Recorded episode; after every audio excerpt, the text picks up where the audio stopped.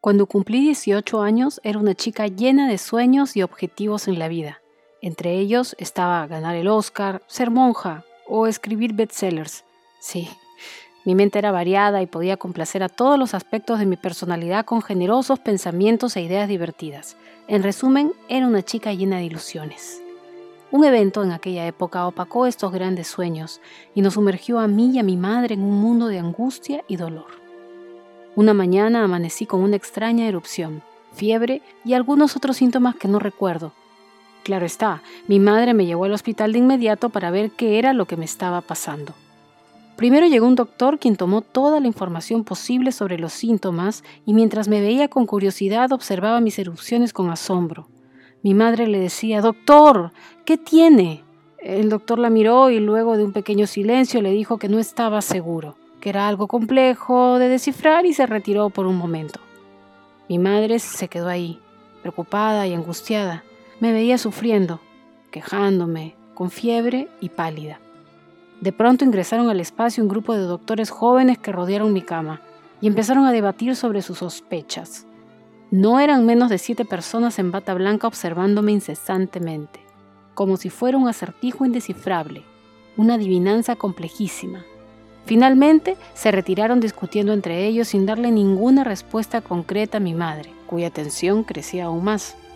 Ahí estaba yo, temblando, con fiebre, con mareos, con una eruptiva misteriosa, pálida como una hoja de papel.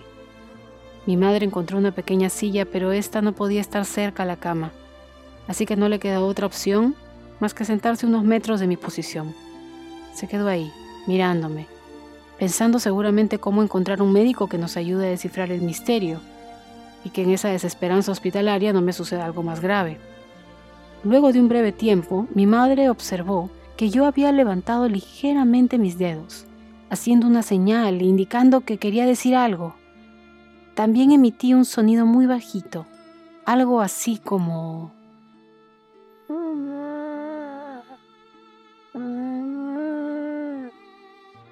Mi madre, al ver el tremendo esfuerzo que usé para llamarla, vino corriendo desde esa silla.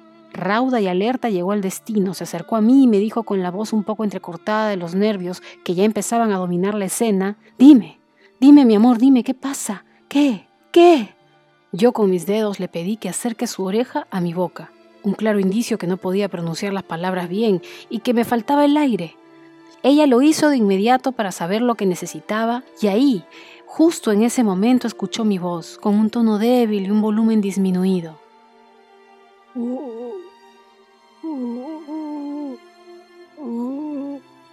Mi madre, ¿un? ¿un? Y yo,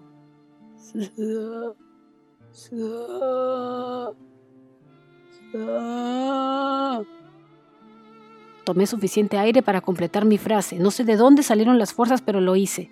Dicen que cuando uno está muy mal siempre hay una reserva extra que lo ayuda a vivir un poco más. Yo sentía que estaba usando esa reserva para hablar.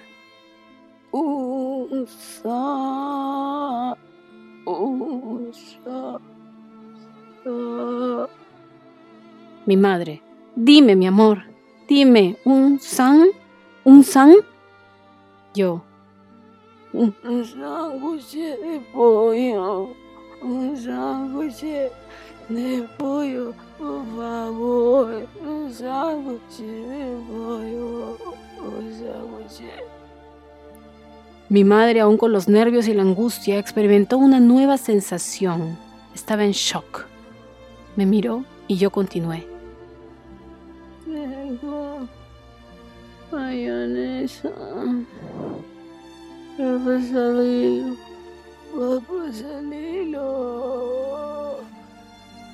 Mi madre cambió la expresión desesperada de su rostro a una que podríamos llamar neutral.